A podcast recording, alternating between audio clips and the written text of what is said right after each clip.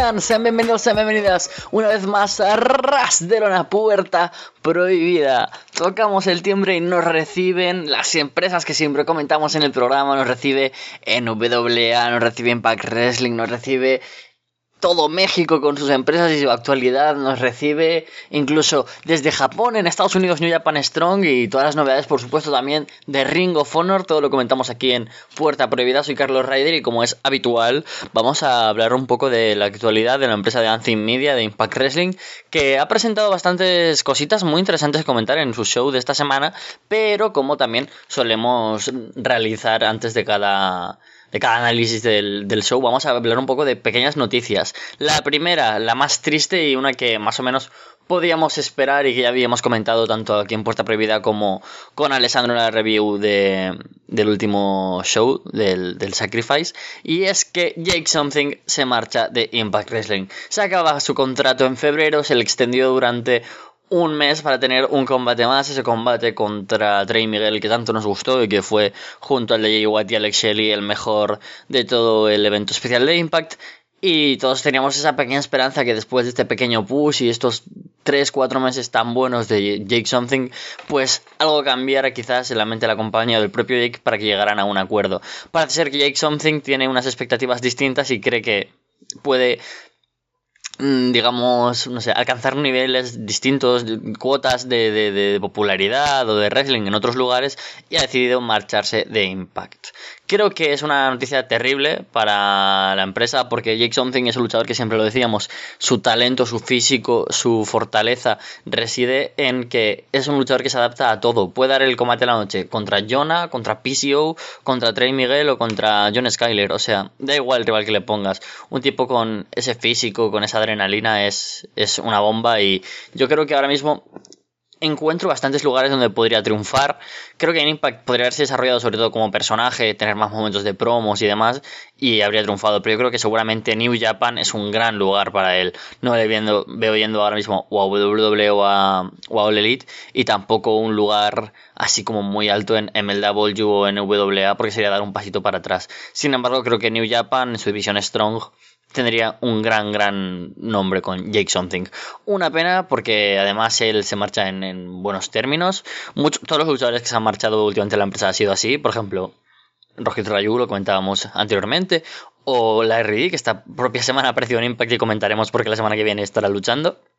Así que pues deseamos mucha suerte para Jake Something que se marcha a la compañía, pero lo mismo que hay personas que se van, otras que regresan, y así es la puerta prohibida, ¿no? Que siempre está abierta de par en par. Y es que Christy Geme, la histórica anunciadora de Impact Wrestling, que muchas lo conoceréis también porque fue la primera ganadora del WWE Diva Search, está de nuevo en Impact Wrestling trabajando. Ya estuvo en tareas de producción en el show de Impact Plus especial Knockouts Knockdown, que se realizó el pasado mes de octubre o noviembre, si no me falla la memoria.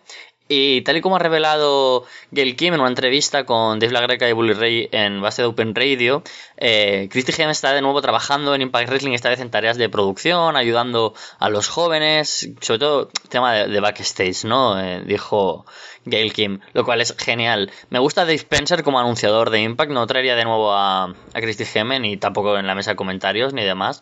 sabemos que también podría hacer un buen trabajo, pero mm, creo que Dave Spencer y Tom Hannifan y, y Matthew Ridwell en sus respectivos puestos lo están haciendo muy bien, pero bueno, es bueno tener a Christy Geme, ¿no? Más gente que se une a este trabajo de, de backstage y sobre todo que no sé si veis que se está balanceando mucho eh, lo equitativo, ¿no? Entre ambos géneros y eso está muy bien porque tenemos mujeres en backstage, mujeres, muchas en combates, en historias, con campeonatos, con mucha presencia tanto dentro de, la cartelera como en cámara, como detrás de ellas, así que genial eso por Impact Wrestling, dando un pasito más hacia un poco ese equilibrio, hacia ese intento que, que, está haciendo de que sea un lugar menos masculino, como dijo la propia Gil Kim en la entrevista, os la recomiendo, dijo cosas interesantes, también habló de Tessa Blanchard, sobre su retiro, sobre incluso eh, el sueldo que, que ganan las mujeres en comparación al de los hombres, de Roman Reigns y Brock Lesnar.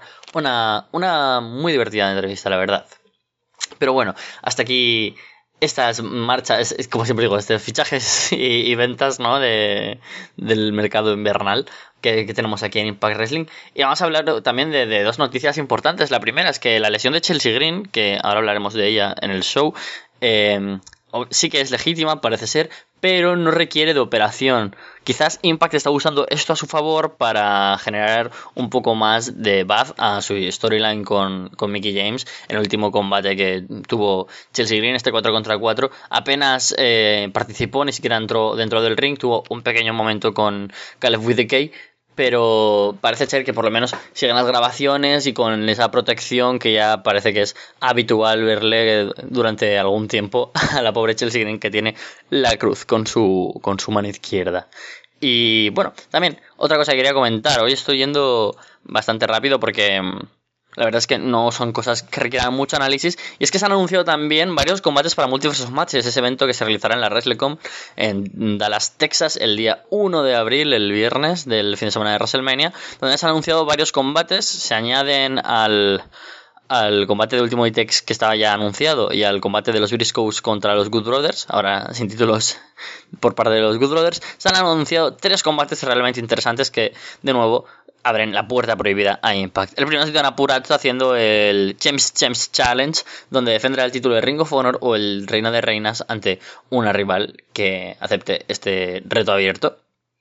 Yo ahora mismo tengo que, ver aún qué es lo que pasa con Taya, pues con el ser aspirante al título AAA de Reina de Reinas, porque además yo creo que es el combate que están guardando para Sacrifice.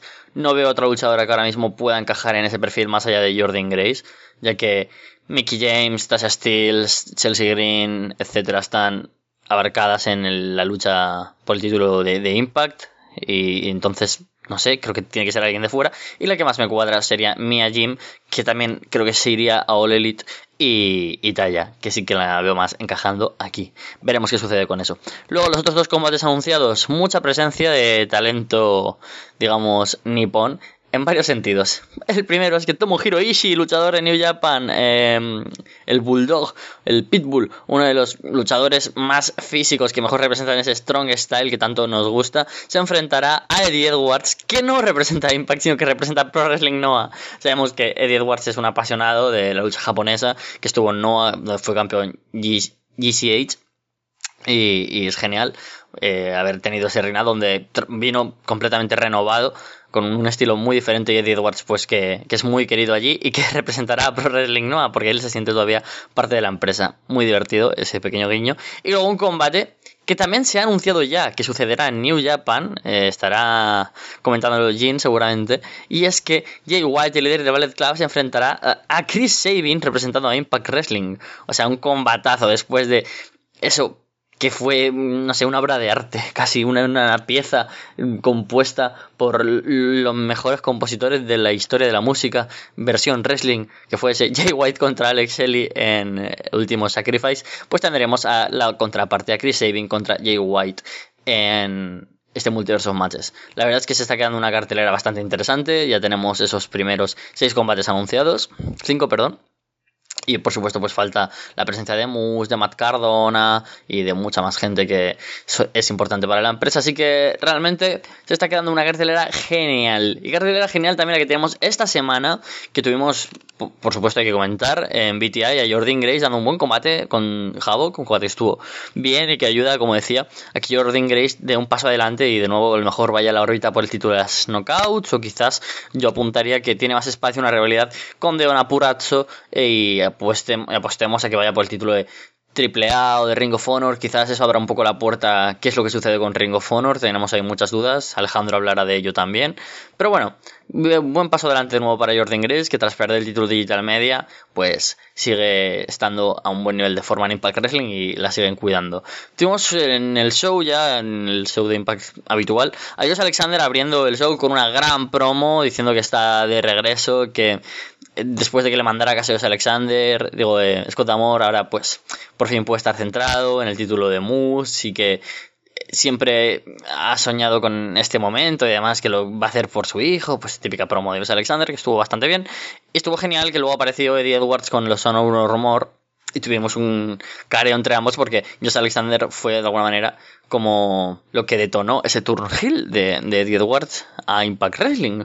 La verdad es que un muy buen intercambio de promos dándose razones sobre por qué uno es mejor que el otro o más importante para la compañía y donde básicamente las pullas fueron brutales en cada momento, recordando que son campeones, es campeones mundiales, pero yo por lo menos no lo he perdido nunca delante de mi mujer, cosas así.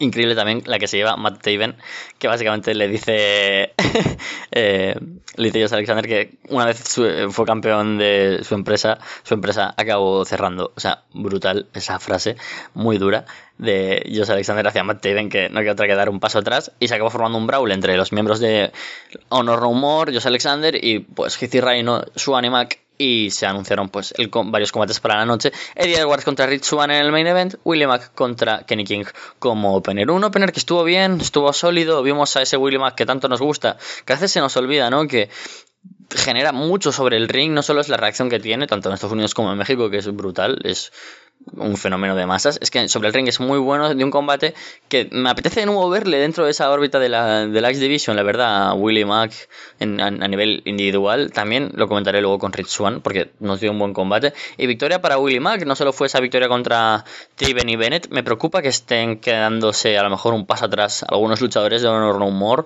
como Vincent, como Kenny King, que ya parecen casi meros actores secundarios y eso habría que trabajarlo, sobre todo, ya no tanto de cara al stable de Honor No Humor, donde estas derrotas pues no pesan tanto, sino una vez se disuelvan y si siguen en Impact Wrestling, que es lo que parece que va a acabar sucediendo.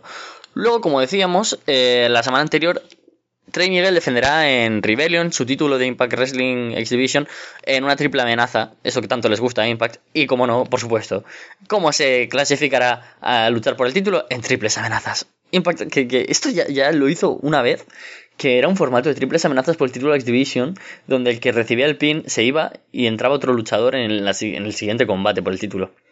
Muy extraño, la verdad. Pero ahora, pues, de una forma más eh, accesible, digamos, simplemente fue un combate clasificatorio donde Ace Austin venció a Crazy Steve y a John Skyler. La verdad es que tampoco fue un combate espectacular, pero me gustó que se le diera la oportunidad a Steve y a John Skyler. Siempre en estos combates, pues vemos a Laredo Kid, a Chris Bay, a Mike Bailey, a Ace Austin, a Jake Something, y ahora, pues, también tener a Crazy Steve y a John Skyler, que aunque en gran medida sea porque el roster cada se hace más pequeño, también es darle varias oportunidades a estos luchadores. Un spot final genial con Ace Austin haciendo el, el fold desde la tercera cuerda con John Skyler sujetando a Chris Steve. La verdad es que me gustó mucho.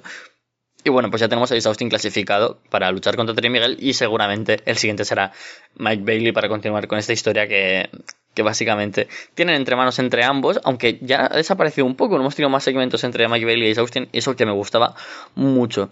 Eh, más adelante tuvimos un segmento, y es que había una entrevista a Burpinder Gullar, que es la persona más plana de la historia, que es imposible conectar con él, es que es terrible, o sea, es una persona que, sus sentimientos, o sea, su furia, su intensidad, su es, neutra, es terrible, no, no, no conecto nada con él. Y es que aparece el former luchador de Impact Wrestling, el, porque ya no forma parte de la empresa, Larry D, y ataca a Rag Singh, que iba a defender a Burpinder Gullar, para tener un cara a cara, frente a frente, que parece que se van a besar apasionadamente Burpinder Gullar y Larry D. La semana que viene, pues, se enfrentarán ambos. Es un detalle tener a Larry D, porque es un luchador que yo siempre apostaba porque se le podría dar distintas cosas, personajes, ideas, sobre todo tras su cambio físico y que es un tipo que, que creo que en el ring podía por lo menos demostrar algo y ser un buen fondo de armario, pues aquí lo demuestra, estando sin estar firmado en la, en la compañía, pero bueno, me alegro por, por Larry D.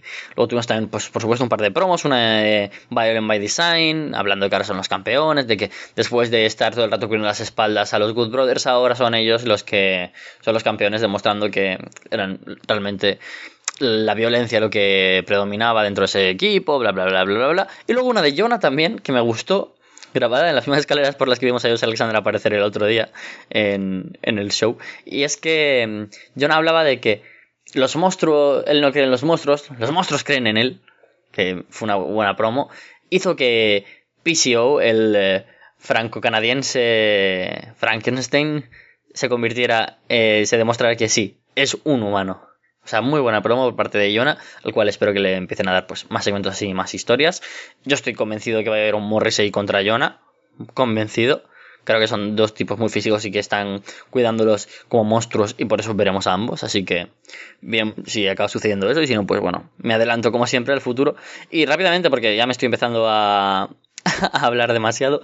Tuvimos un 4 contra 4 donde las campeonas de Impact Asha Steels, eh, de Influence, formaron un equipo, además junto a Savannah Evans, contra Mickey James, Chelsea Green y Inspiration. Victoria para las luchadoras Faces. La verdad es que, como decía, el combate pues, no fue mucho, pero Chelsea Green fue interesante verla, que estuvo con esta protección en la muñeca izquierda y tuvo un momento en el que pues Caleb with Decay intenta molestar y le propina un golpe en las zonas nobles de, de Caleb, ya totalmente junto a The Influence. Y bueno, esto provocó la, derrota finalmente con Mickey James sobre eh, Tasha Steels. Así que yo creo que todo apunta a que tendremos Tasha contra Mickey James de nuevo.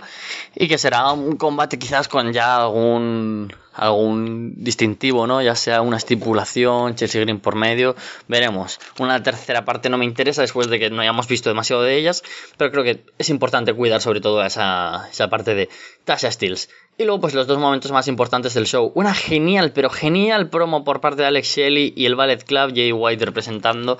Y es que, pues eh, Alex Shelley aparece y dice que, obviamente, Jay White es un fenómeno que fue su mentor en 2015, fue una persona distinta, antes era Jamie White, ya sí que es Jay White, desde que le conoció en el dojo de New Japan, ya hacía cero dinero estando en Ring of Honor, cuando regresó la convirtió en uno de los mejores del mundo y le dice, bueno, el mejor del mundo, eso es genial. Em, todo esto respondiendo a la llamada de Jay White que le dijo a Shelley que quería que le hiciera el To Suite, pero básicamente empiezan a tirarse de pullas, sobre todo Jay White a Alex Chris Bay entra por medio, a lo que Alex le dice, por favor déjanos hablar a los mayores, muy divertido eso. Y hay un momento muy bonito, dice Alex no sé por qué piensas, a Chris Bay, que cuando vengo a Impact Wrestling vengo solo, porque aquí nunca estoy solo. Aparece Chris Sabin y se reúne los Motor City Machine Guns y se anuncia para la semana que viene la reunión de los de Detroit. ¡Ah, qué combatazo! Chris Sabin y Alex Shelley contra Jay White y Chris Bay. Combatazo que se une para la cartelera la semana que viene, que cuenta ya con Josh Alexander contra Matt Taven, Steve McLean contra Rhino. Madre mía, madre mía, qué cartelerón que nos espera la semana que viene. Y ese combate también de la RD que apuntábamos. Genial, la verdad, el momento de reunión de Motor City Machine Guns.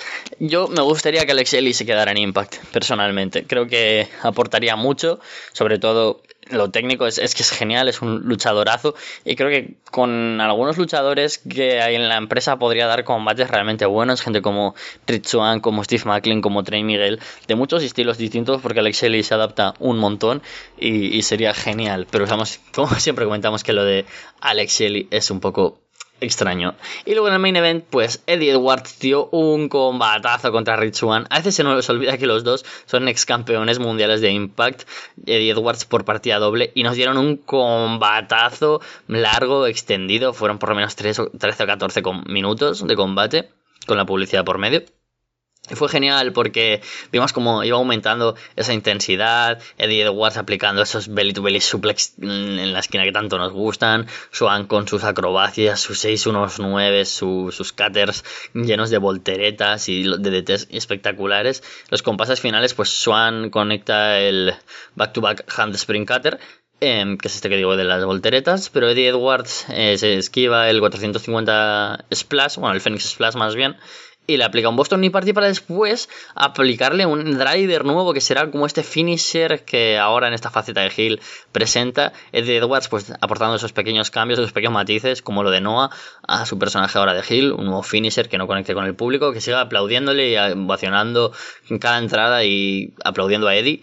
Eso va a ser difícil de quitar, pero poco a poco se va a ir consiguiendo. Un buen combate que termina con un Eddie Edwards sobresaliente, demostrando que By by Design digo, perdón, que Honor Rumor siguen con fuerza y sobre todo con un Eddie Edwards que quiere ir acabando uno a uno con todos los luchadores de Impact Wrestling importantes. Victoria sobre Swan, yo creo que esto precede a que Eddie Edwards se enfrente a más de los, digamos, pilares. Todo apunta a que cuando regrese a mi Callihan tenemos a Callihan como face contra Eddie Edwards como heel.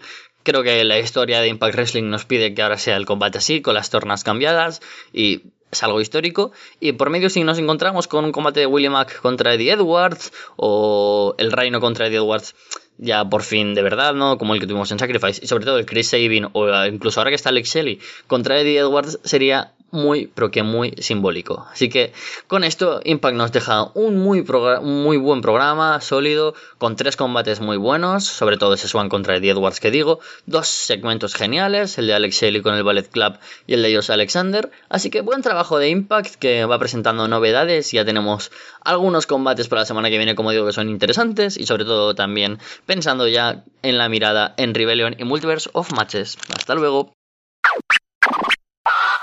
Muy buenas, soy Guimar y esto es Arras de una puerta prohibida. Una semana más estamos con lo mejor de New Japan Strong, la división Estados Unidos de New Japan Pro Wrestling. ¿Y qué nos trajo este último episodio? El show emitido el pasado sábado 5 de marzo. Pues un programa bastante entretenido. Eh, el comienzo de la gira Rivals que se grabó el 17 de febrero desde ese Vermont Hollywood, que parece que se está convirtiendo como sede no oficial del programa.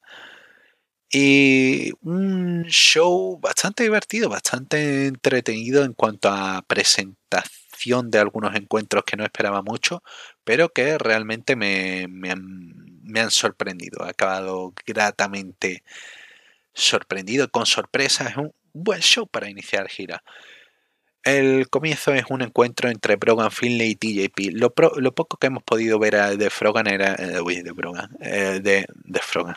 Brogan, Brogan Finley, había sido en encuentros por equipo, había sido en presentaciones. Esta es la primera lucha individual que tiene así contra un rival eh, veterano como TJP, que cuando le dan tiempo para lucirse puede hacerlo. Y aquí realmente pudo hacer que Brogan luciera como un talento eh, que tiene que tiene, tiene mucho margen para mejorar, pero tiene mucho, promete mucho. Si, si consiguen eh, atinarlo, si consiguen afinar, afinar lo que puede hacer, es un, es un talento que, me llama la atención. Puede ser bastante bueno para, para. Tiene ese futuro y tiene esa, esas cosas de la, de la familia, ¿no? Tiene los éxitos de la familia. Pero bueno, la lucha es un completo eh, falta de respeto totalmente de TJP contra el luchador joven, ¿no? A pesar de que Brogan consigue mostrarse igualado por momentos a TJP, pero TJP eh, le domina fácilmente, le, ataca con ese con esas patadas a la esquina, con draw kicks y el punto de inflexión de la lucha es cuando empieza a trabajarle el brazo, cuando empieza a castigarle y Brogan eh, responde, ¿no? Consigue eh, sacar esos uppercuts, esos senton roll que son en marca de la casa, ¿no? Llega a aplicar también el, Celtic Cross, eh, yo digo, no, deja, eh, bueno, no lo llega a aplicar, perdón, eh, lo llega a preparar, pero que te deja un buen sabor de boca, ¿no? Como ver cómo la familia sigue, cómo siguen aplicando esos movimientos de firma que aplica David, como aplicaba el bueno de Dave Finley. Y sí, un encuentro en el que Brogan demuestra que tiene ritmo y una cosa importante que es la lectura de cómo va, eh, eh, perdón, tiene intensidad y la lectura del ritmo de, su rival. Sabe muy bien cómo, cómo acoplarse, ¿no? Cómo, cómo seguir la acción. Y eso para alguien que está empezando puede que sea, eh, es hasta gente veterana le cuesta y parece que Brogan parece que lleva ese puntito extra y me gustó mucho en el, en el encuentro que no se vino abajo, no le faltó confianza y pudo dar una buena demostración de lo que se espera. Bueno, en el final eh, Brogan domina, intenta el Celtic Cross, pero se escapa TJP, le tira el pelo, derriba, eh, derriba con dropkick a la rodilla, remata con el Mamba Splash y no se queda eh, contento y termina aplicando ese Pinoa Stretch, que es un, ese finisher de sumisión que luce letal, luce doloroso, y TJP se hace con la victoria. Tras la lucha tiene eh, su post-match donde habla, tiene micrófono y, quiere una declaración de intenciones, que mm, se autoproclama el mejor luchador peso junior, de que es el talento de la división que ha sido más condecorado, ha sido campeón de la X Division de Impact, ha sido campeón peso crucero en WWE y quiere completar con el logro, la única persona que se ha hecho con ambos títulos y también con el campeonato IWGP peso junior. Dice que no hay nadie que pueda compararse con él y llega el único e incomparable máscara dorada para interrumpirle eh, tras un rifirrafe, Dorada saca a TJP con Frankensteiner, amaga con saltar y se marcha TJP mientras Dorada queda con el, los gritos del público. Muchas ganas de ver este encuentro en la grabación de Strong Style Evolve. Muchas ganas de ver que nos depara Máscara Dorada y muchas ganas de que lo, lleven a Division Junior en, en New Japan y ver un Máscara Dorada contra Hiromu Takahashi eh, totalmente enloquecido. Me llama mucho atención.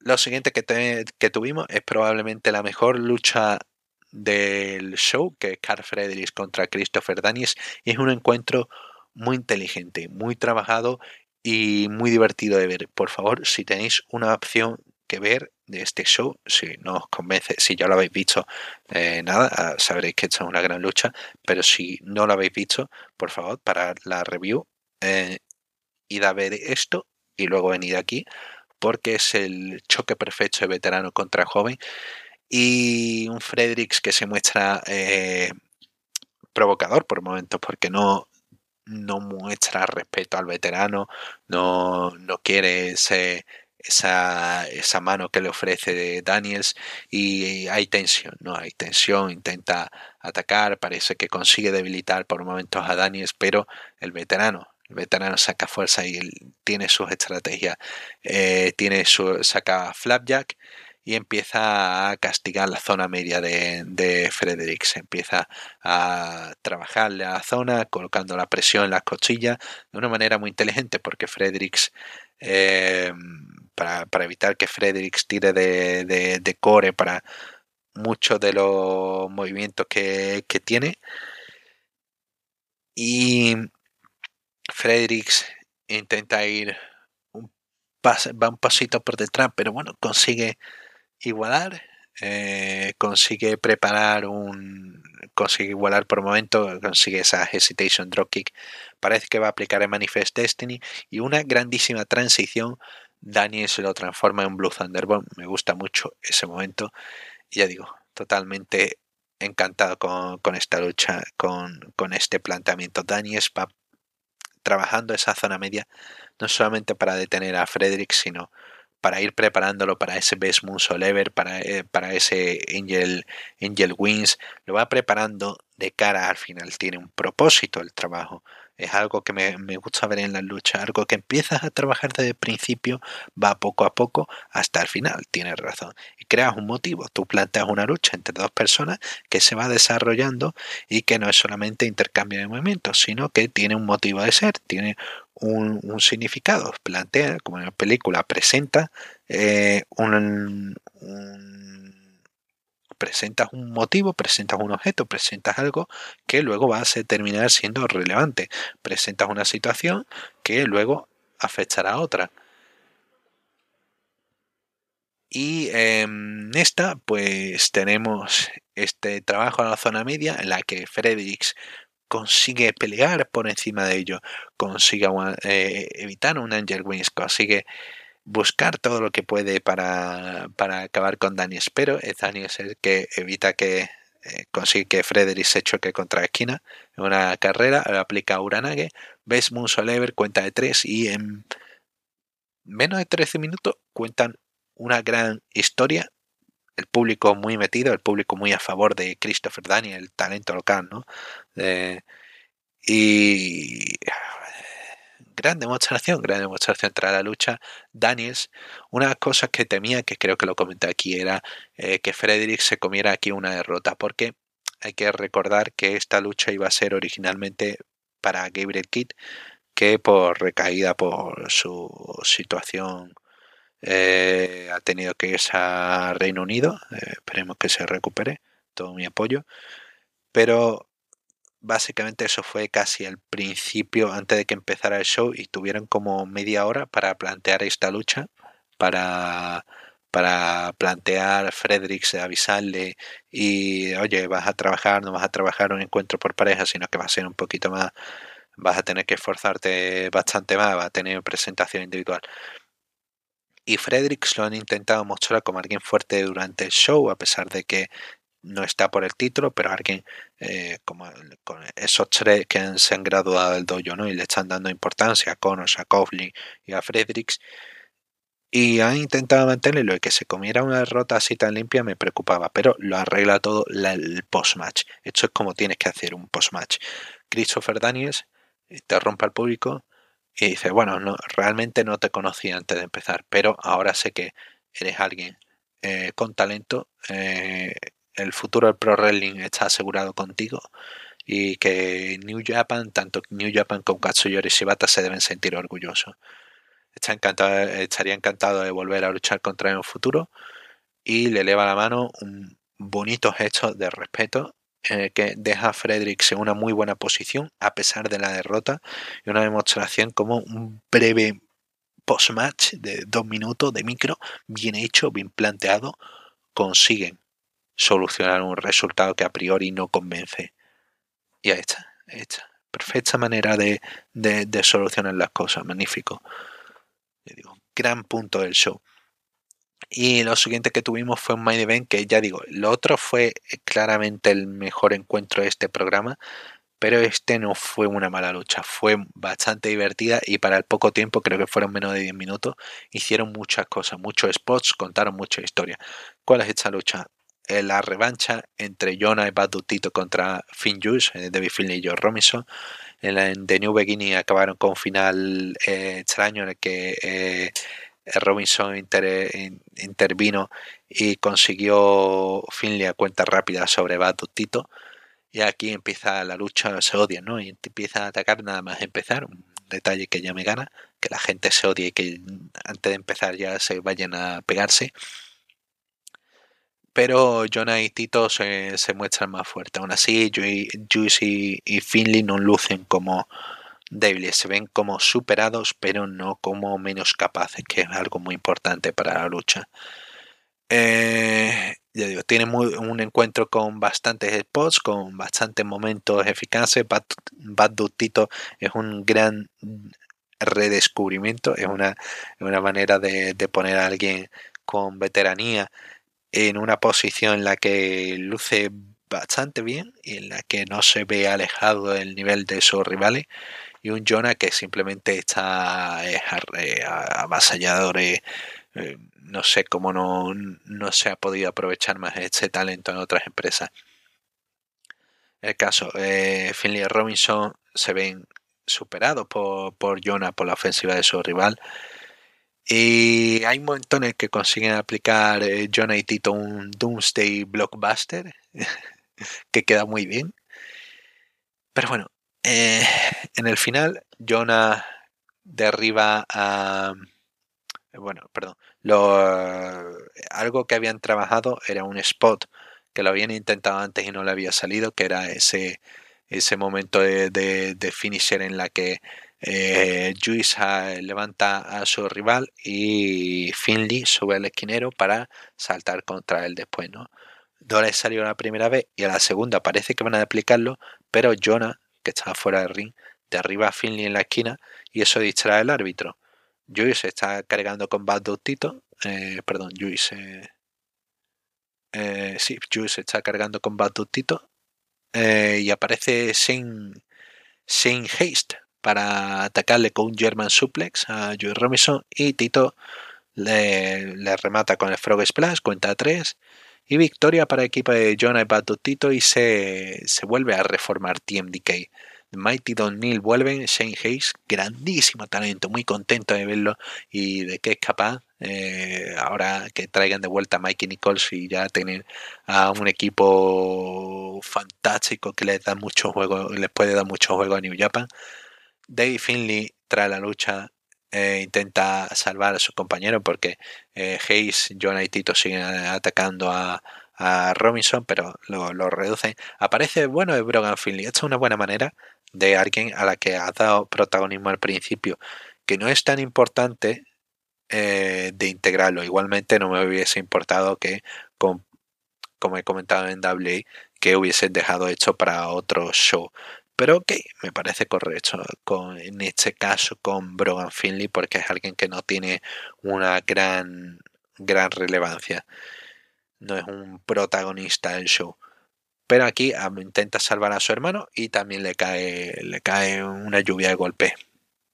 Tito agarra a Debbie Finley mientras Jonah remata a Brogan con el tsunami. Y TMDK siguen atacando hasta que se marchan. Y una buena presentación, una buena presentación. No sé si Bad Tito estará ahora en The Mighty Don Lil. Pero ya digo, muy, muy contento y tendremos más acción de Jonah y, y Shane Hayes en próximo episodio de, de New Japan Strong. Fantástico, no sé. Eh, probablemente, ya digo, semana tras semana siguen haciendo hasta show que no veo que sean muy entretenidos, siguen sacando algo fantástico. La, la mejor hora de Pro Wrestling en episódico que se pueda ver. De verdad, sigo recomendándolo y si estáis escuchándome, seguramente eh, estaréis de acuerdo o no. Bueno, pero ahí queda mi recomendación. Entonces aquí lo vamos dejando. Un saludo y hasta la próxima. ¿Qué tal a Ras de Lona y Universe? Aquí Alex Jiménez tomando el testigo en esta mi sección de Ring of Honor Wrestling en puerta prohibida. Ya adelantamos, ¿no? La semana pasada que nos estaríamos escuchando más a menudo. Yo creo que casi de forma semanal, ¿no? No por el hecho de que estemos en el camino a Super Card of Honor, que siempre es emocionante, sino también por el hecho de la compra de Ring of Honor por parte de Tony Khan y que cada día, cada semana, cada hora vamos conociendo nuevos detalles de un acuerdo que si bien se cerró la semana pasada, su detalle final, los más complicados, los más importantes, es decir, el traspaso de funciones de una empresa a otra, todavía están por cerrarse. Tenéis pues un debate que estuve haciendo con Alessandro reviviendo mixtape la semana pasada hablando un poco del tema y ahora conocemos eh, nuevos detalles. Antes de eso, repasar brevemente la actualidad al uso de la empresa y es que si bien la semana pasada se emitía ese especial de Ring of Honor TV hablando del Salón de la Fama de Ring of Honor, eh, no solo vimos mejores momentos de CM Punk, de The Briscoe Brothers, Samoa Joe, Brian Danielson, sino que eh, tuvimos un momento ciertamente precioso, ¿no?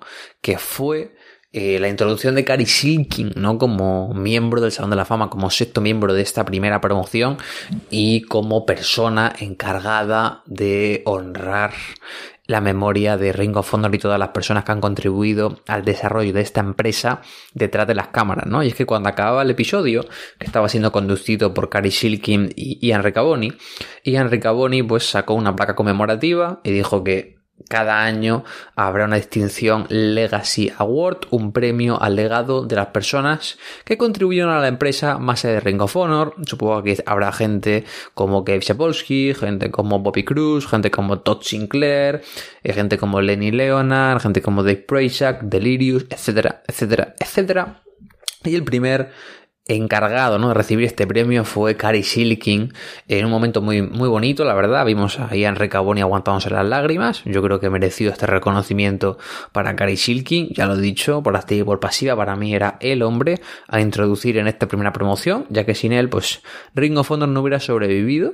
Sinceramente, eso es una realidad. Ring of Honor iba a cerrar en el año 2004, estaba cerca de cerrar por toda la polémica del caso Feinstein de pederastia y Cary Silkin no solo compra la empresa, sino que la mantiene con, vida hasta el año 2011 a pesar de las constantes pérdidas. Y acaba vendiendo la empresa a Sinclair eh, prácticamente contra la espada y la pared a punto de tener que cerrar la empresa, porque de nuevo era deficitaria y simplemente la mantuvo adelante porque sabía que era una plataforma importante, influyente y que significaba mucho para gran cantidad de talentos, luchadores y trabajadores en la escena independiente americana de la época. Así que Cary Silkin que se lleva su reconocimiento y además que en principio este Legacy Award a partir de ahora se llamará el Cary Silkin Legacy Award. Así que bastante bonito este momento.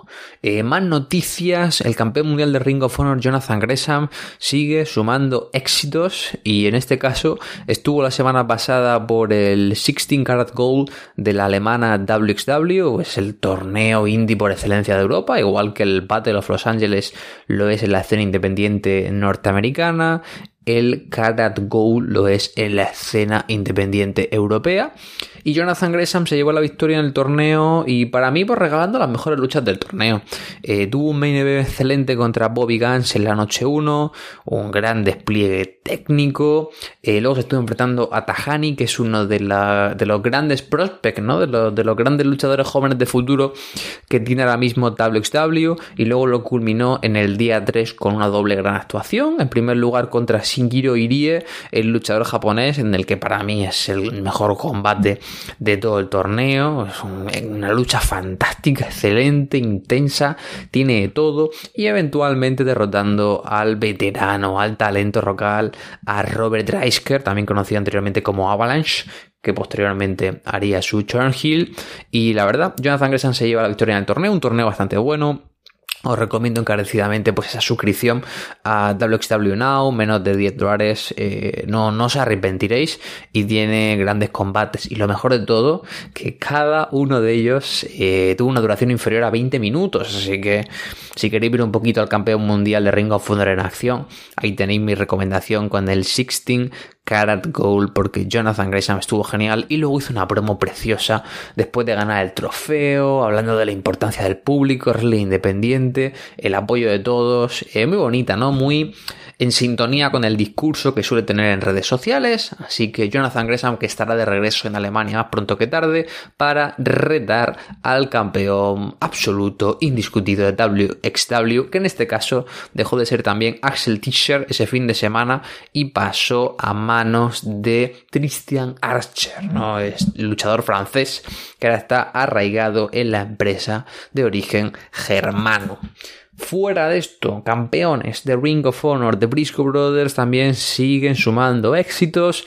The Briscoe Brothers eh, estaban programados para enfrentarse en un Dream Match a los Lucha Brothers Briscoe Brothers y Lucha Brothers que únicamente tuvieron una interacción hace un par de años bastante buena en una pelea de tercias, un estelar del Consejo Mundial de Lucha Libre en el que también estaban involucrados el Toro Blanco Rush y Elea Park. Gran combate. Desde entonces había ganas de ese mano a mano entre dos de los mejores tag team de esta generación.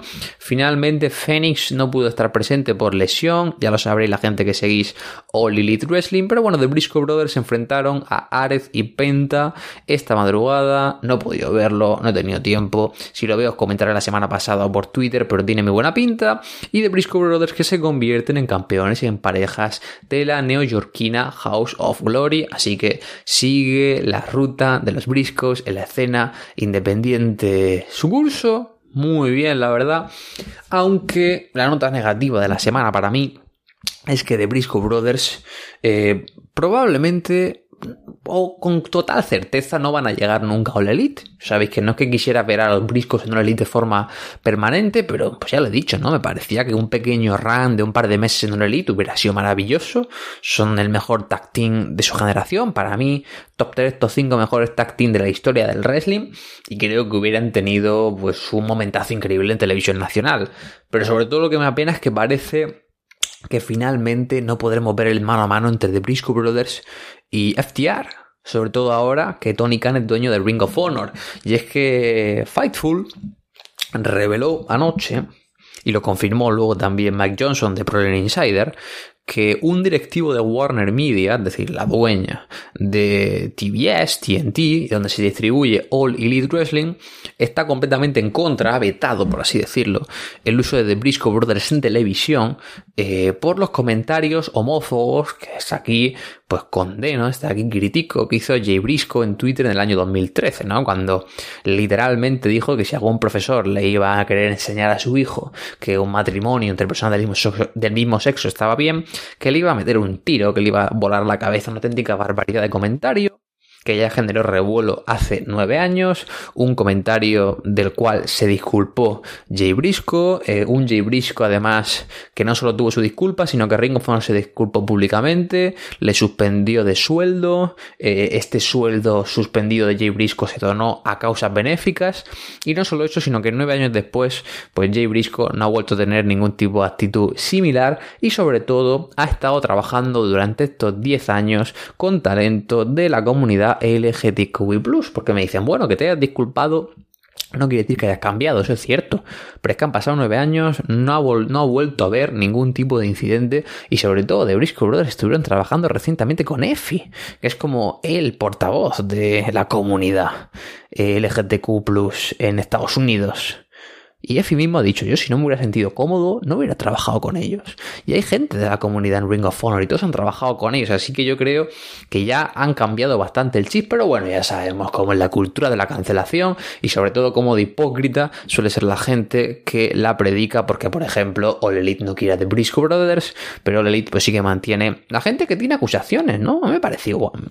A mí me da igual la gente que trabaja en cada empresa, ¿no? Pero por lo menos sé coherente con tu discurso, porque hay gente como Jay Lethal, hay gente como ya Justin Roberts, gente como Darby Allin, que también tienen acusaciones incluso más graves de este tipo por algún tipo de abuso físico, sexual, mental, verbal con sus respectivas parejas, pero en este caso se hace la vista gorda cosa que no se hace con The Briscoes, así que The Briscoes no estará en el Ring of Honor y parece que su combate con FTR no va a suceder. ¿Y por qué digo esto?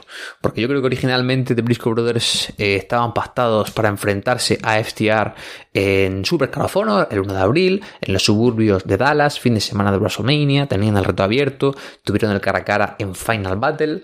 Y eh, yo creo que finalmente no será así, porque Super Card of Honor está en el aire. Super Card of Honor se va a celebrar, sí, ese mismo día, en ese mismo pabellón, pero la cartera parece que va a cambiar prácticamente en su totalidad. Teníamos combates anunciados, teníamos a The Briscoes defendiendo el campeonato de parejas, teníamos a Bandido contra Jonathan Gresham, teníamos a Swerve contra eh, Alex Shane, teníamos a Joe Hendry, teníamos a Ninja Mac, pero según hemos sabido esta semana, eh, Tony Khan ya va a entrar como head booker en funciones en Supercar of Honor, no va a cambiar el logo como se dijo, él va a querer buquear la cartelera, probablemente va a estar llena de talento de eh, All Elite Wrestling porque no hay nadie bajo contrato de Ring of Honor, Tony Khan no ha comprado ningún contrato y Tony Khan va a rebuquear esa cartelera, que supongo que tendrá que anunciarlo más pronto que tarde, porque estamos a escasas dos semanas y media de este magno evento de Ring of Honor. Así que vamos a ver qué va a estar haciendo Tony Khan.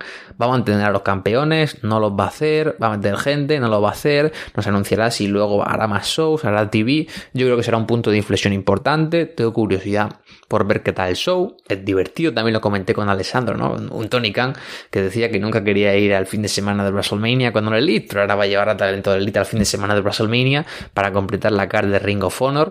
Y sobre todo, lo que a mí más me llama la atención es ver si Tony Khan va a respetar a los actuales campeones. Red Titus, va a respetar a, eh, pues eso, a The Righteous, va a respetar a The Briscoes, va a respetar a Tina Buracho, va a respetar a Jonathan Gresham, no lo sé. Gresham parece que han tenido reuniones con el Elite. Mismo caso con los Briscos.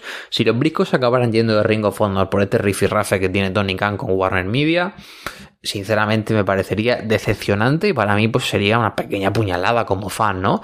Que los luchadores que han sido más fieles a la historia de tu empresa, literalmente desde el día uno, que nunca se han ido en las buenas y en las malas, eh, en Estados Unidos, en Japón, en México, da igual. Si se acaban yendo por la puerta de atrás, incluso siendo campeones de pareja, sería ciertamente triste, pero bueno, tampoco quiero hacer ningún tipo de valoración hasta que esto se confirme. Eh, The Righteous también está en el aire, porque Bateman y Dutch están ahí haciendo sus tonterías con Adam Shear y, y Easy 3, ¿no? En este Control Your Narrative no tienen ni idea. Y luego parece que gente como Matt Taven, PCO, Vincent, eh, van a acabar recalando de forma regular a tiempo completo en Impact Wrestling. Así que bueno, eh, Righteous ya parece completamente separada. Diana Burazzo sigue en Impact. La van a seguir tomando como legítima campeona. Ya digo, ha sido un cambio bastante, bastante eh, raro. Todo ha cambiado de la noche al día. O sea, cuando Tony Khan hizo el anuncio, pues nadie sabía si seguía buqueado. Si le pagaba Sinclair, si le pagaba. En este caso, eh, Tony Khan, no lo sé, es complicado, ¿no? Y ya no solo luchadores, sino gente interna. Delirious ya tenemos claro que no va a seguir como Booker, pero sería en la empresa, ni idea. Y Enrique Auni de comentarista, tampoco tenemos ni idea.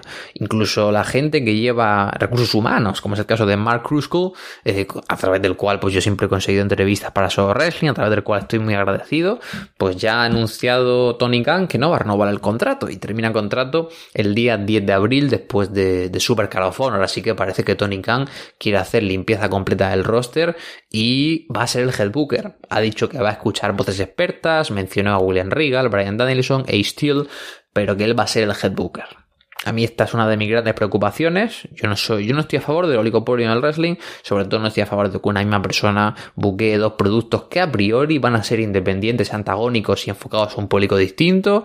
No me parece solo difícil, sino que pienso que si tú tienes un tope creativo, este tope creativo eh, se va a agotar mucho más rápido si tienes que estar buqueando dos, tres, cuatro, cinco, seis cosas por semana, varios pay-per-views, eventos al mes. Sinceramente creo que la mecha creativa de Tony Khan se puede acabar mucho antes eh, de seguir con este plan que ya está confirmado, así que yo todavía bastante reticente a este cambio de dueño, yo sé que el tío tiene pasión, respeto por la marca, pero la verdad no voy a comprar el discurso de que Tony Khan ha salvado Ring of Honor, porque es mentira, porque la única, la única empresa que ahora todo el mundo le echa pestes, que salvó a Ring of Honor del cierre real es Sinclair, porque si Tony Khan no hubiera comprado Ring of Honor, Ring of Honor hubiera celebrado Super Card of Honor, Ring of hubiera seguido operando, sí, sin contratos fijos, sí, como una independiente, pero hubiera seguido en pie haciendo shows. A diferencia del panorama a finales de la década de los 2000, Cary Silkin literalmente dijo que iba a cerrar la empresa en 2009 con ese Glory by Honor en el que se despidieron Brian Danielson y Nigel McGuinness porque el pay-per-view no funcionaba, porque los DVDs, las ventas estaban por los suelos y no tenía más dinero para seguir financiando la empresa. Y literalmente aguantó un año y medio más hasta que Sinclair compró la empresa porque sabía que iban en serio. Así que el único hombre que mantuvo con vida Ring of Honor es Cary Silkin y la única empresa, compra fundamental para que la empresa siguiera a día de hoy fue la de Sinclair. Tony Khan simplemente ha sido un cambio de dueño y esto es algo que quería transmitiros. Así que con esto pues seguiremos esperando Veremos a ver qué nos anuncian, si nos anuncian algo esta semana de cara a ese Super Card of Honor.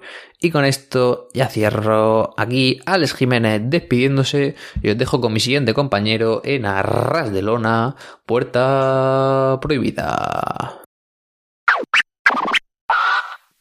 ¿Qué tal amigos de Arras de Lona, Puerta Prohibida? Les habla desde México Salvador Chava Rodríguez. Se vienen cosas interesantes por delante. Triple A cercano a lo que será su primera triple manía de tres en el año. Y estamos a días del homenaje a dos leyendas en el Consejo Mundial. Esto es parte de lo más llamativo que tendremos pronto, pero la actividad sigue. Así que empiezo hablándoles esta semana de AAA. Finalmente terminaron de transmitir eh, las, los combates que integraron Rey de Reyes en Veracruz. Alargaron estas transmisiones por el retraso que hubo de las grabaciones en Mérida. Ya tuvo actividad en Tampico, que dentro de lo destacado que probablemente veremos en estos días a través de la cadena Space y en los distintos medios por los que AAA suele compartir contenido es la empresa, el equipo de Diamante Azul, eh, Puma King, Kanda y Estrellitas, Amadoni son los nuevos campeones de tríos de la empresa. Creo que era un tanto predecible, aunque me parece un error, creo que habrían, se lo podrían haber dado los Vipers o a la nueva generación Dinamita en lugar de a ellos. Vamos a ver cómo lo maneja la empresa, aunque me atrevo a pensar que será un reinado corto. En esos dos combates que vimos al menos en el último programa televisivo de AAA, la nueva alineación de los Vipers, Psicosis, Abismo Negro Jr. y Látigo derrotan a Mister Iguana, a Místesis y al Niño Hamburguesa. Podemos decir que un combate entretenido, nada sobresaliente o innovador, pero no por ello malo, parte de la fórmula, el equipo rudo de los Vipers en contra de un equipo un tanto disparejo, podríamos llamarle, pero que eh, tienen bastante conexión con el público, es el caso de Mister Iguana y el Niño Hamburguesa. Y en lo que fue el combate principal por los títulos de parejas mixtos de la empresa, Ares y Chica Tormenta defienden los campeonatos en contra de La Hiedra y Villano Tercero Junior, parte de los Mercenarios, y Octagon Junior y Sexy Star, que conforme avanzan las semanas o actividad con AAA se le notan más recursos, más sueltas y mayor problema para trabajar con hombres o mujeres. Luchadora de segunda generación, en el caso de, podríamos mencionarla como la nueva versión de Sexy Star o Sexy Star 2 es hija de una luchadora conocida en la zona de Baja California llamada Gatúbela. Así trabajó ella, eh, bueno, antes de tomar el personaje de Sexy Star como hija de Gatúbela. Un combate que se hizo sin mayor explicación de correas, o podemos decir lumberjack, eh, le llaman luego leñadores en las transmisiones, de gente del mismo elenco de AAA que participó ahí con correas atacando a los luchadores que iban al piso. Salió el Tirantes, ahí su hijo que eh, están ah, desarrollando una historia y probablemente veremos algo de cabelleras o alguna lucha donde el papá sea refer y el hijo tenga un combate contra alguien del elenco femenil o algún otro luchador en nombre de las mujeres. Y digo que fue innecesario porque le quitó ritmo. Creo que al menos Ares y Chica Tormenta se han mostrado como un equipo eficaz el combate en el que obtuvieron los títulos el año pasado en Jalapa en contra de Villano Tercero Junior y Maravilla me parece de los mejores combates de triple el año pasado, pese a que no hubo público y esa cuestión del público creo que le da una energía matiz especial. Vale la pena ver estos este programa. Creo que si eres fan de triple A hay cosas interesantes, pero a un nivel inferior de lo que vimos en emisiones previas y considerando lo que fue al menos Rey de Reyes la transmisión en mitad del evento, por lo que fue por Space y los programas subsecuentes, este podría decirse que es el más flojo de todos. Rápidamente, cambio de tema, vamos a la sección, más que a la sección, al área independiente. Este fin de semana, o estar a unos días de celebrarse, al momento que grabo esto, el evento de Riot, Riña en el Cerro de la Silla. Un evento que se ha tenido que posponer por cuestión sanitaria y que probablemente irá a plataformas, pero si algo tiene Riot es que sus combates difícilmente decepcionan, son pocos eventos al año, pero de gran nivel, entonces estaremos al pendiente de qué ocurre en la ciudad de Monterrey. En el grupo internacional Revolución fueron las finales, Yorba, que es el ganador del tryout, un torneo bastante largo considerando que subieron contenido casi diario, las es una especie como de reality competencia de cómo se dividían los equipos de distintos luchadores que eran los mentores, Fulgor, Lolita, por mencionar algunos. Jorvak parte del equipo de Veneno. Y algo curioso de Jorvak es que es un rudo. El año pasado ganó Aster Boy. Mencionar que, y lo expliqué en la, mi intervención anterior en Puerta Prohibida, que sin importar el resultado de las luchas, era un grupo de especialistas, una integrante del staff de la arena Naucalpan, Ivania Moreno y un, par de luchadores, Black Terry, Pantera, quien daba su voto. La imagen de Jorba como de personaje tipo Star Trek, rudo. Creo que de los que vi fue de los que más me agradó. Y habrá que ver cómo van en el desarrollo de Jorvak y que el luchador aproveche las oportunidades. Ahí ya tiene, al menos este año, una candidata a lucha del año y si un elemento que puede seguir trascendiendo ya sea ahí en la arena Naucalpan si llega a tener la oportunidad en el Consejo Mundial o AAA, podría tener cosas interesantes. Cierro esta semana hablándoles del Consejo Mundial. Se dio una eliminatoria de una sola noche por el Campeonato Nacional completo. Euforia es el nuevo campeón, un hombre que Curiosamente, tanto padre e hijo son campeones en la empresa en simultáneo, algo que no es tan común. Soberano Junior es el campeón mundial medio de la empresa, mientras que ahora ganó Euphoria en la final en contra de Gran Guerrero. Algo accidentada porque aunque estos hombres fueron compañeros en el pasado, pesos completos naturales, en los momentos finales Euforia aplica una desnucadora desde el esquinero en contra de Guerrero. Mencionar que son hombres de más de 100 kilos, la altura, el impacto quedó en mal estado, no pudo continuar y eso le dio la victoria a Euforia. Probablemente veremos una revancha, pero cuando se está disputándolo como un campeonato, ese tipo de cierres accidentados dejan al público insatisfecho. Parece que lo de Gran Guerrero no fue a mayores, ha seguido teniendo actividad en la Arena Coliseo y otros circuitos del Consejo Mundial. Y veremos qué ocurre con el campeonato, que probablemente la primera defensa va a ser una revancha por esto que ocurrió. Los días martes ya regresaron las funciones del Consejo Mundial en vivo de forma gratuita por YouTube, al menos en el caso de México, y me atrevo a pensar que en distintas partes del mundo no hay mayor problema. Se viene un cartel bastante interesante la próxima semana con una defensa del campeonato de minis. Habrá una eliminatoria para sacar al nuevo campeón mundial ligero de la empresa. Y previo unos días de lo que será el homenaje a dos leyendas, espero que si no hay contratiempos poder seguir el evento y en cuanto termine compartir mis impresiones con ustedes. Habrá lucha de cabelleras entre la división de mujeres, nuevos campeones mundiales de tríos. Entonces es un cartel que tiene bastante potencial pese a que ya quedó descartada la lucha de máscaras entre Stuka Junior y Atlantis, al menos de momento, aunque no podríamos descartarla quizá para el mes de septiembre como parte de los festejos del aniversario. Que ver porque al menos me he ido bastante general esta semana.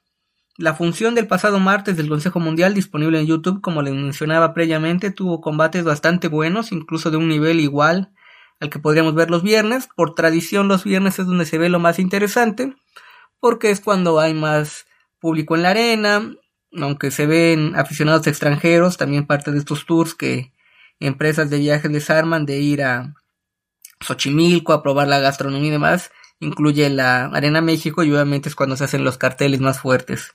Pero que se vio el pasado martes en la primera contienda, Apocalipsis y Cholo, derrotaron a Retro y Bengala. Retro, una imagen, como dice su nombre, al estilo de esos pesos completos clásicos, un mil máscaras, Canek, Alfonso Dantes. Y Cholo, que es un veterano y con bastante experiencia en las primeras luchas, pero que se le nota motivado, con buen ritmo. Y creo que podría recibir una oportunidad. Ya en su momento perdió la máscara en la Arena México, pero me refiero a que tenga mejores lugares dentro de la cartelera. Combate a una caída. Nada del otro mundo, pero que cumplió para abrir la función. Después los micros en lo que fue uno de los mejores combates del día. Micro Ángel acompañado de los gemelos Diablos superan a Átomo, Chamuel y el Perico Zacarías. Mencionar que estos micro gemelos Diablo podrían ser micro volador o micro soberano por esas maniobras aéreas que mencionan.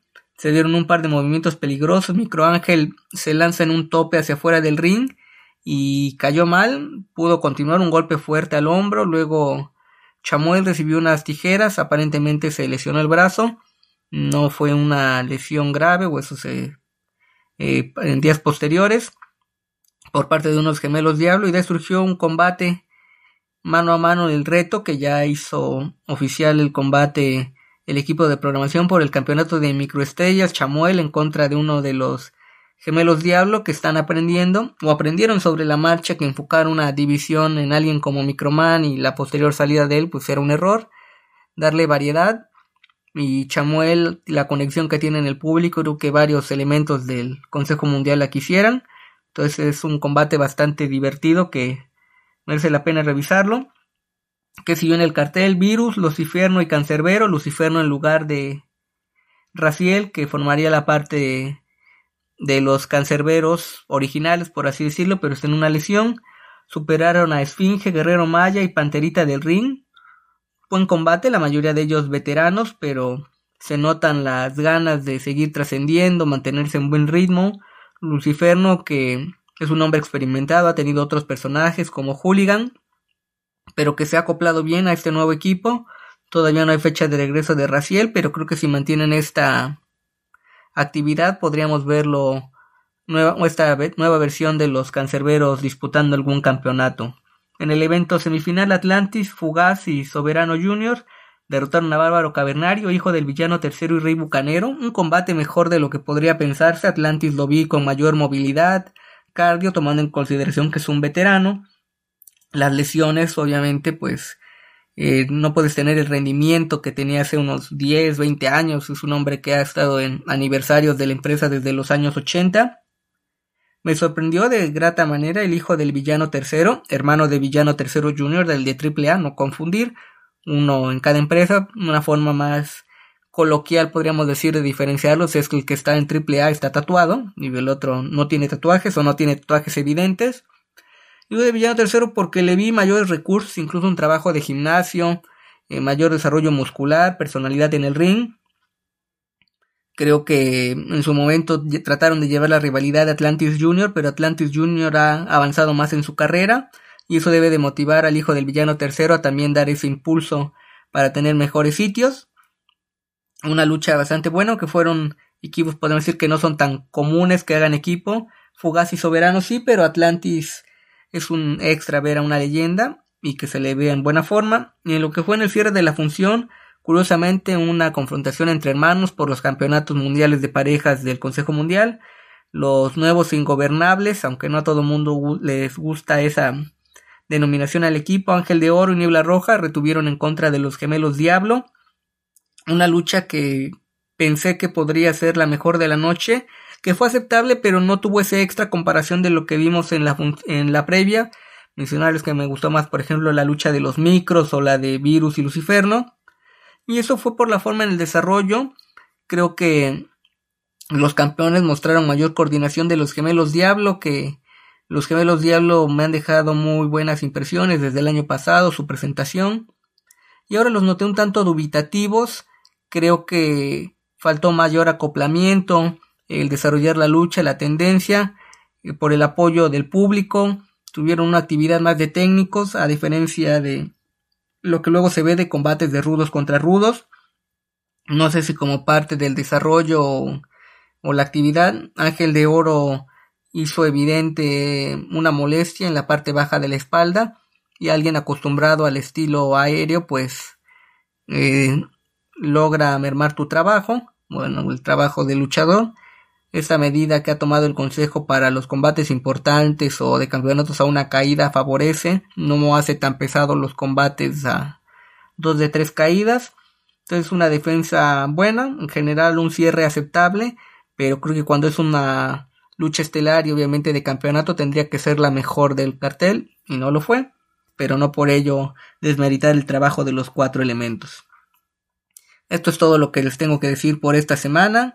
Los invito a que revisen mi columna semanal titulada Entre máscaras, guantes y tatame, donde hablo de lucha libre, boxeo o artes marciales mixtas, dependiendo del caso, en www.tuplandejuego.com.mx y si tienen la oportunidad, la economía y las ganas, los invito a que adquieran mi libro Olvidemos del Circo, Maroma y Teatro de Editorial Gato Blanco. Escribo 10 perfiles de luchadores estrellas de la época contemporánea, Hijo del Santo, Fabio Apache, Rey Misterio, Shocker, Latin Lover, entre otros.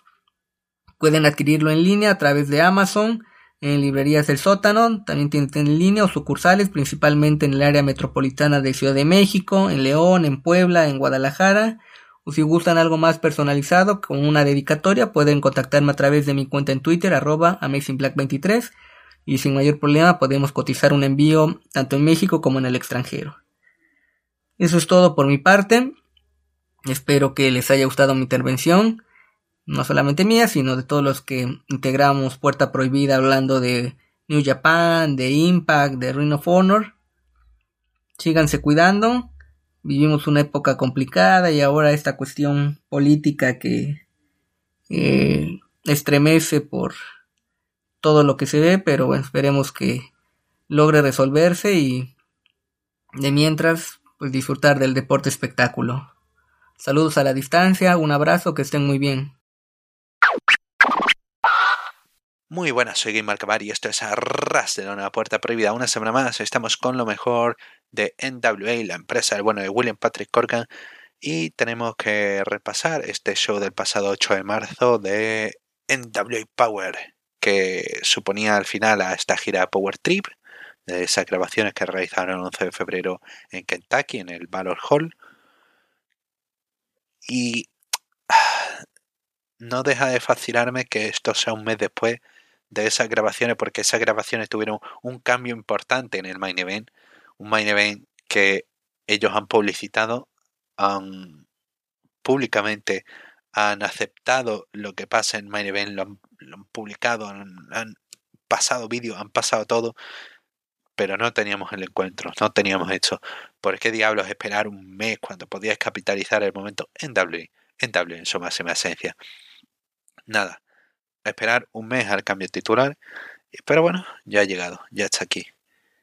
Y bueno, vamos a pasar a esas grabaciones de ese episodio emitido este pasado martes eh, de NWA.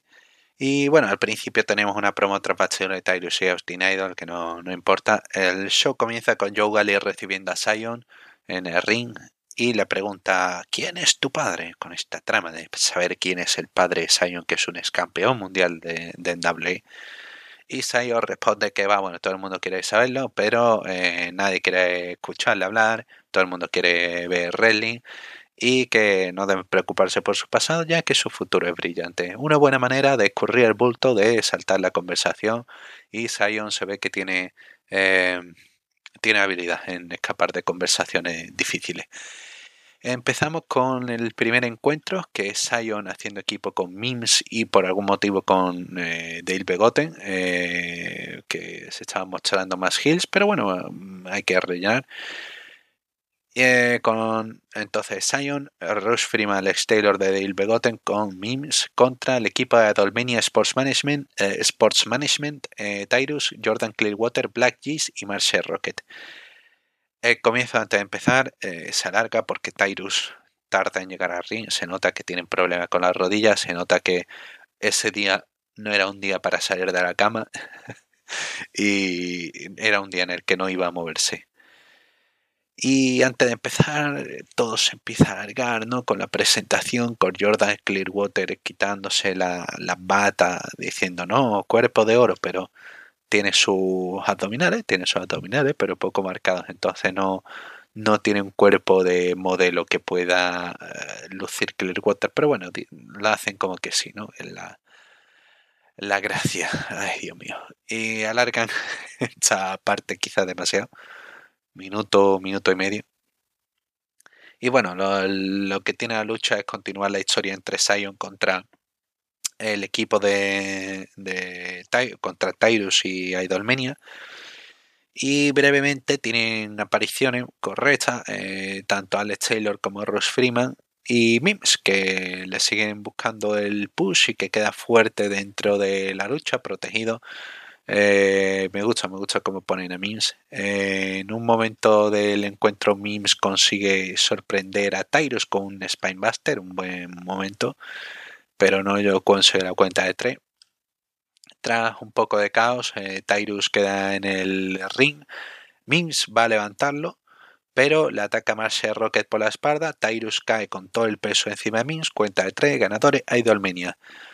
Encuentro ok, no tiene nada del otro mundo, está bien para ser una lucha que incluye a Tyrus y al final Idolmenia pues bueno, termina rematando con Tyrus termina rematando a Mims con el hard punch para poner punto y final a la lucha. Ok, vale. Nada horrendo, nada del otro mundo, ok. Me, vale como relleno.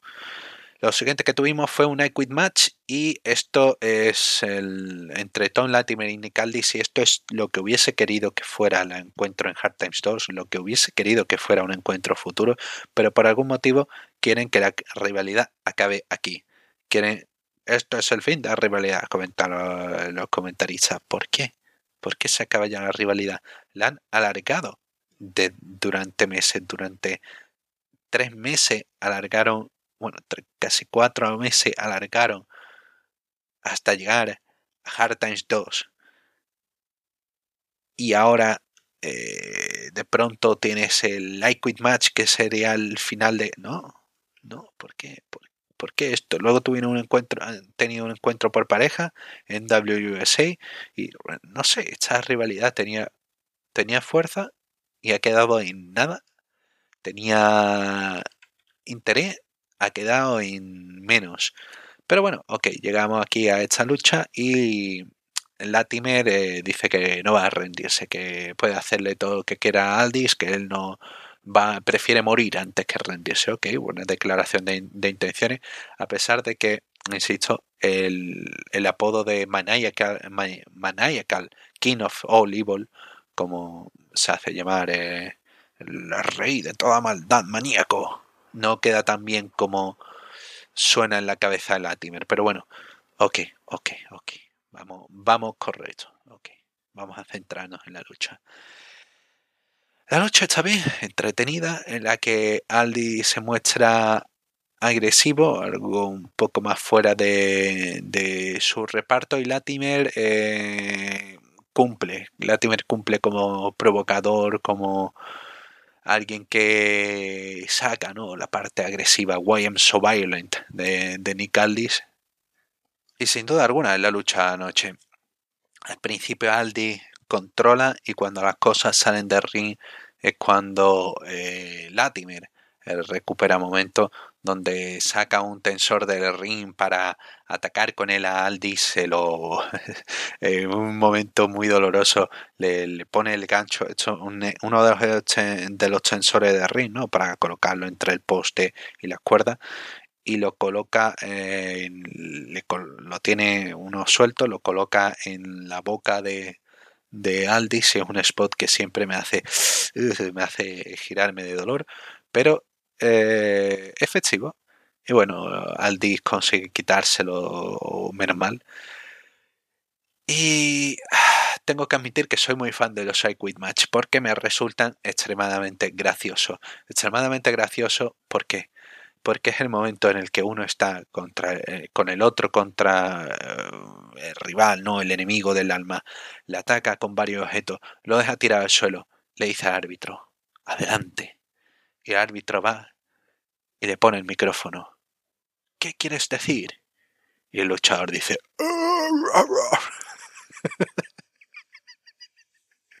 y este fue el ejemplo de eso. Cada dos por tres eran o sonidos o... y, es gracioso, no puedes evitarlo. Uh, cuando sacan la cadena hay un momento que me hizo mucha gracia porque desde, desde comentario Gali se emociona cuando ve una cadena y dice ¡Oh, he got a chain! me, me, me recordó a ese Dusty Rhodes más, más épico en comentario. Ah, y bueno, la, utilizan bien la, la cadena. Latimer intenta castigar el brazo, brazo izquierdo, si mal no recuerdo, retuerce, es una de las de las cosas que más intenta aprovechar de, la lucha. Un par de sillas en el ring. Eh, Latimer sigue sigue dominando a Aldi por, por momento, a pesar de que Aldi eh, responde, bueno, siempre se lleva un par de golpes a la entrepierna y uno que patea la cuerda cuando intenta entrar Aldi y, y cae.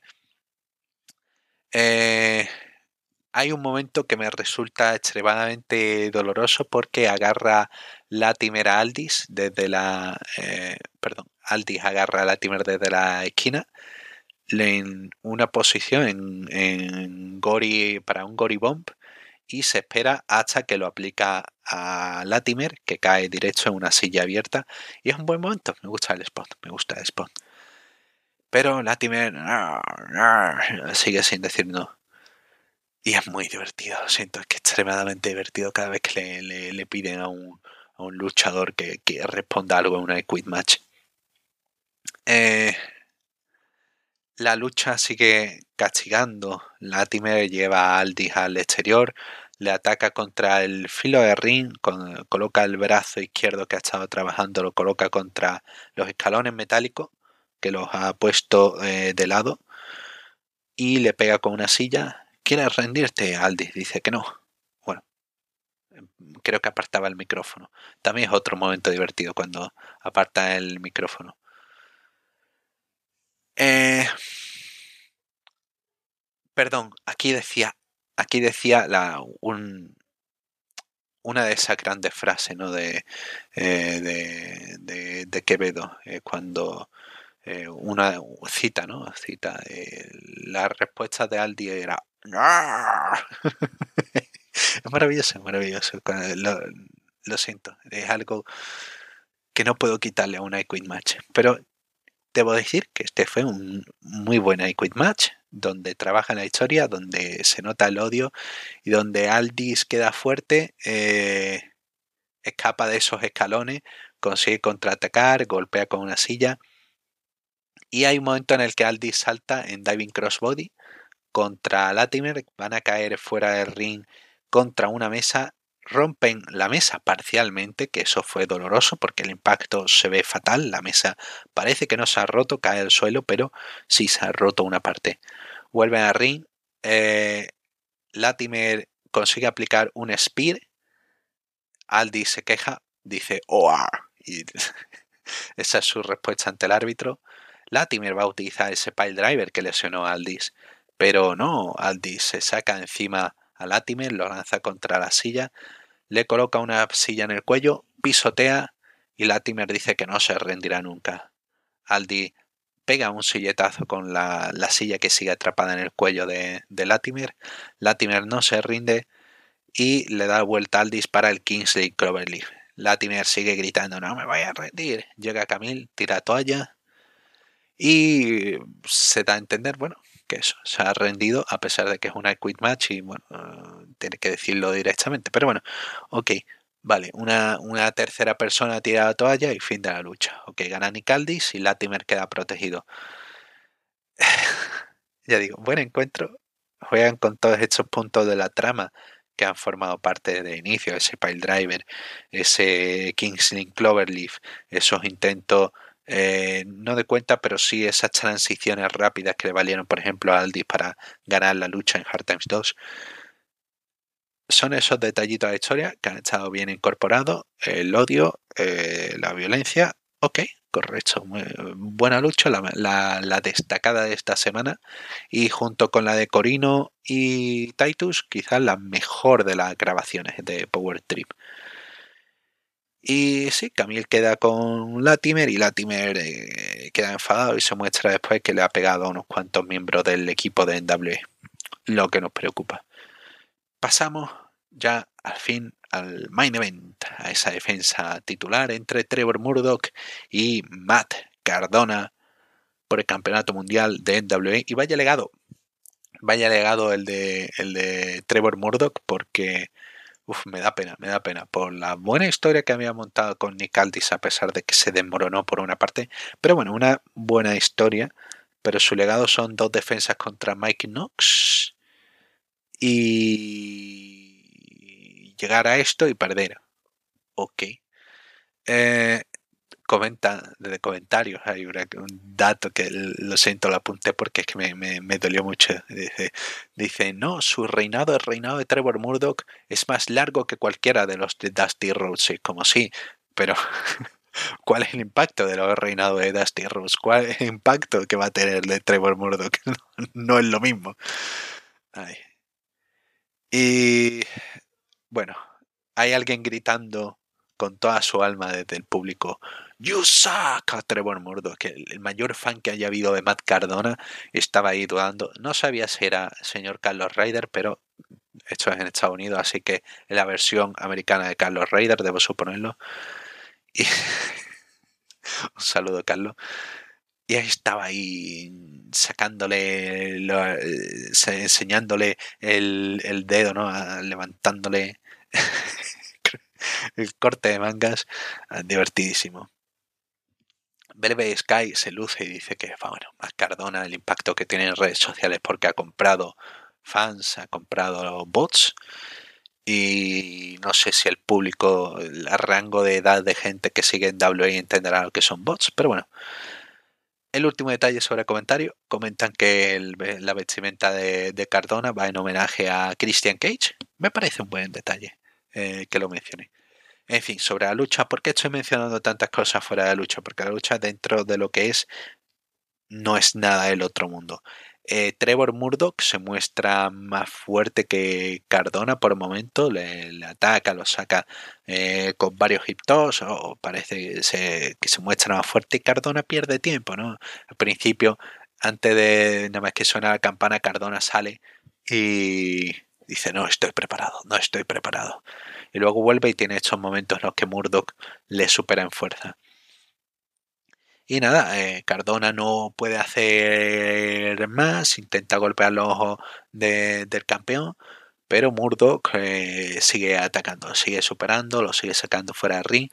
Murdoch sale tras él, el, el momento de, perdición ¿no? de, del campeón, porque cuando persiguen al Gil es cuando el Gil entra al ring y puede patear las cuerdas. Eh, puede patear las cuerdas de, para darle a la entrepierna a su rival. Y caen fuera. Y fuera hace Matt Cardona un movimiento que es el Double Arm DDT, eh, teniendo en cuenta que Mick Foley eh, estaba en contra de, de, Cardona, así que es un buen detalle que lo, que lo traiga. Y lo hace contra el suelo desprotegido. Y Murdoch hace el Blade Job, pero no cualquier Blade Job, hace de esos Blade Job que eh, dice, uy, se ha pasado quizás un poquito y empieza a sangrar y sangra un montón. Y lo que, lo que hace Cardona es seguir atacando la herida para que siga sangrando más. Y lo único que ya queda es Murdoch sangrando y Cardona atacándole una y otra vez. Neckbreaker atacándole al cuello. Murdoch tiene su momento, hace un Spinebuster, se sube a la, a la esquina para saltar.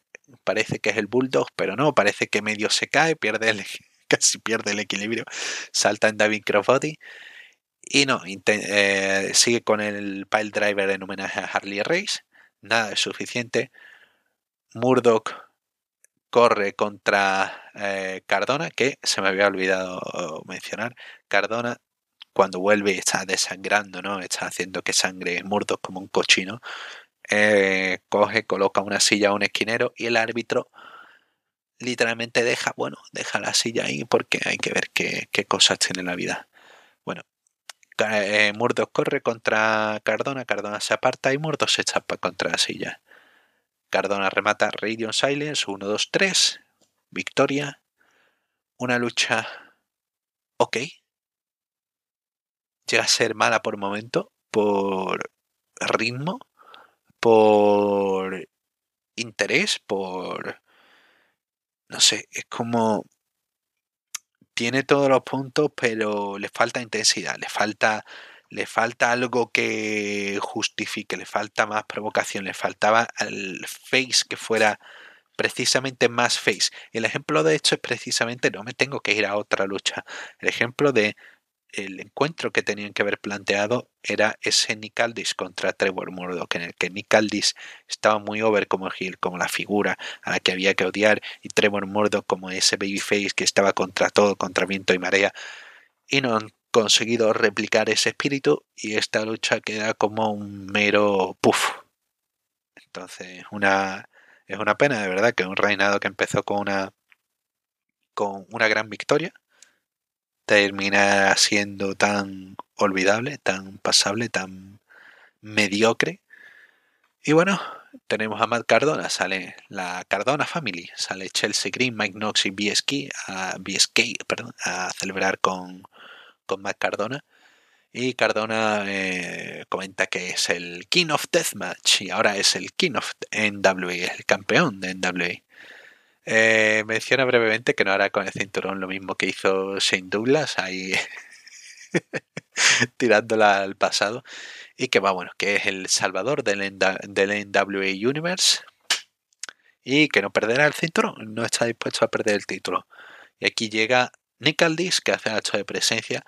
Quizá hubiese estado mejor reducir la presencia de Aldis en este show, haber pasado la lucha al segundo show de la, de la serie que emitieron y haber dejado este sin presencia Aldis, porque no sé, se nota demasiado fuerte la, la, presencia. Yo hubiese, quiero decir, por ejemplo, New Japan Strong hace algo similar. Si alguien tiene un rol importante en el main event de unas grabaciones, va a hacer que trabaje en la zona media para que se emita con un programa de antelación para que puedan promocionarlo, puedan dar más cosas. Así cuando llega al episodio donde ese donde ese personaje encara al rival tiene más importancia, tiene más, oh, mira, pues realmente eh, quiere ir a por el título. Bueno, organización. Yo lo único que pido es organización de, de contenido y me parece bastante que podía haberse gestionado mejor. No, no voy a decir que mal, no es malo como, como lo han llevado, pero podría haberse gestionado mucho mejor. En fin, Dick Aldis comenta que perdió el título y que todavía tiene una revancha por contrato, que nunca la, la reclamó y quiere ser un quiere ser responsabilidad, quiere ser liderazgo para NWA y quiere retar al título. Eh, Cardona se enfada y empieza a gritarle desde fuera ring de que no, tú eres el pasado, tú eres el pasado y Aldi se va. Un final, ok, interesante. Quiero ver qué, puede salir de, esa lucha. Me, llama la, me llama la atención. Y sí, eh, brevemente, brevemente comentan que Kenzie Page participará eh, la semana que viene en NWA Power Search, pero, pero a la vez mencionan que eh, ha sido suspendida en NWA USA. ¿Por qué organiza así el contenido? Es horrendo. En fin, NWA. Un show de esta semana de Power que tiene una, un opener pasable, una lucha media eh, bastante buena y un main event que se queda por momentos en mediocre. Entonces sí, un contenido que me hubiese gustado que estuviese mejor repartido, eh, pero bueno, ok, no es lo peor que han podido hacer. Queda una zona interesante para esa Crockett Cup, así que bueno, estaremos comentando eso y mucho más aquí en la de Luna.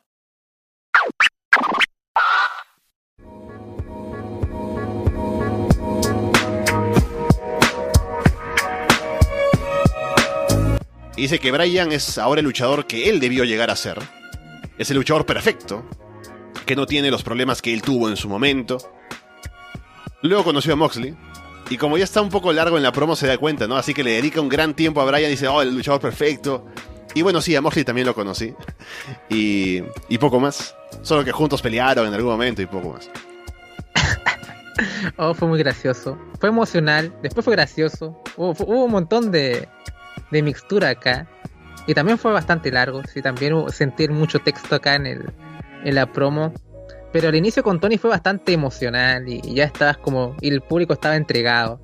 Y también un poco en la misma con, con Danielson, ¿no? Que, que sus historias iban muy ligadas y, y contrastaba su pasado con, o sea, lo que él pudo haber sido no, no, no fue, y encontraste el, luchador perfecto que es Danielson y bueno, Moxley tiene salud.